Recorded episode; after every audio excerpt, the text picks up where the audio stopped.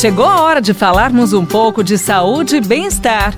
Professor Saúde, com Bel Espinosa e professor Antônio Carlos Gomes.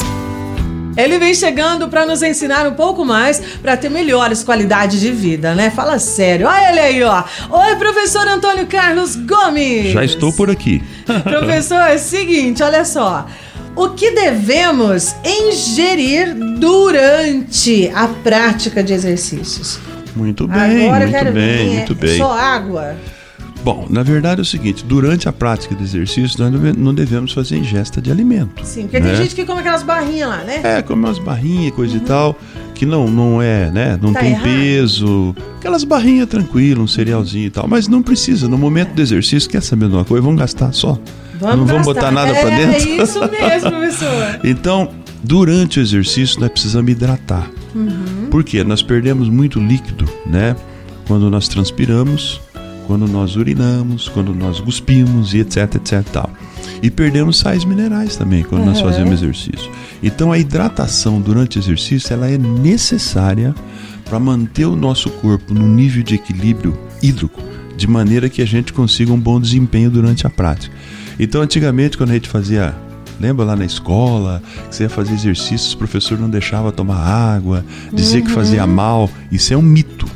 Ah pelo contrário, nós precisamos hidratar o nosso corpo durante o exercício.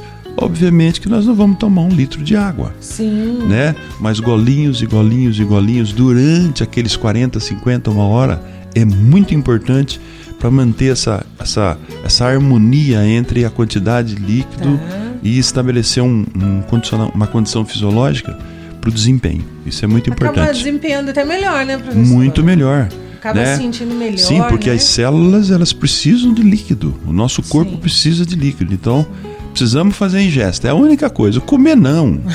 Come depois. Ó, e depois sabe quando? Mais de uma hora depois. Você termina o exercício, É. passa uma hora, uma hora e meia sem comer, deixa o seu corpo utilizar a gordura acumulada e aí você vai começar a perder gordura. Porque se você terminar o exercício e ele quer recuperar e você faz a ingesta do nutriente, ele vai para esse nutriente e deixa a gordurinha e continua lá. Ah lá. É Tem verdade. vários gordinhos nas academias muito bem condicionados. Ah. Por isso, ele tem uma boa condição fisiológica, mas não perde gordura, porque ele é um louco por comida. Tá vendo só? Então nada de comida aí durante nem uma horinha depois aí da, dos exercícios, né, professor? Exatamente. Obrigada, professor Antônio Carlos. Você ouviu Professor Saúde, com Bel Espinosa e professor Antônio Carlos Gomes.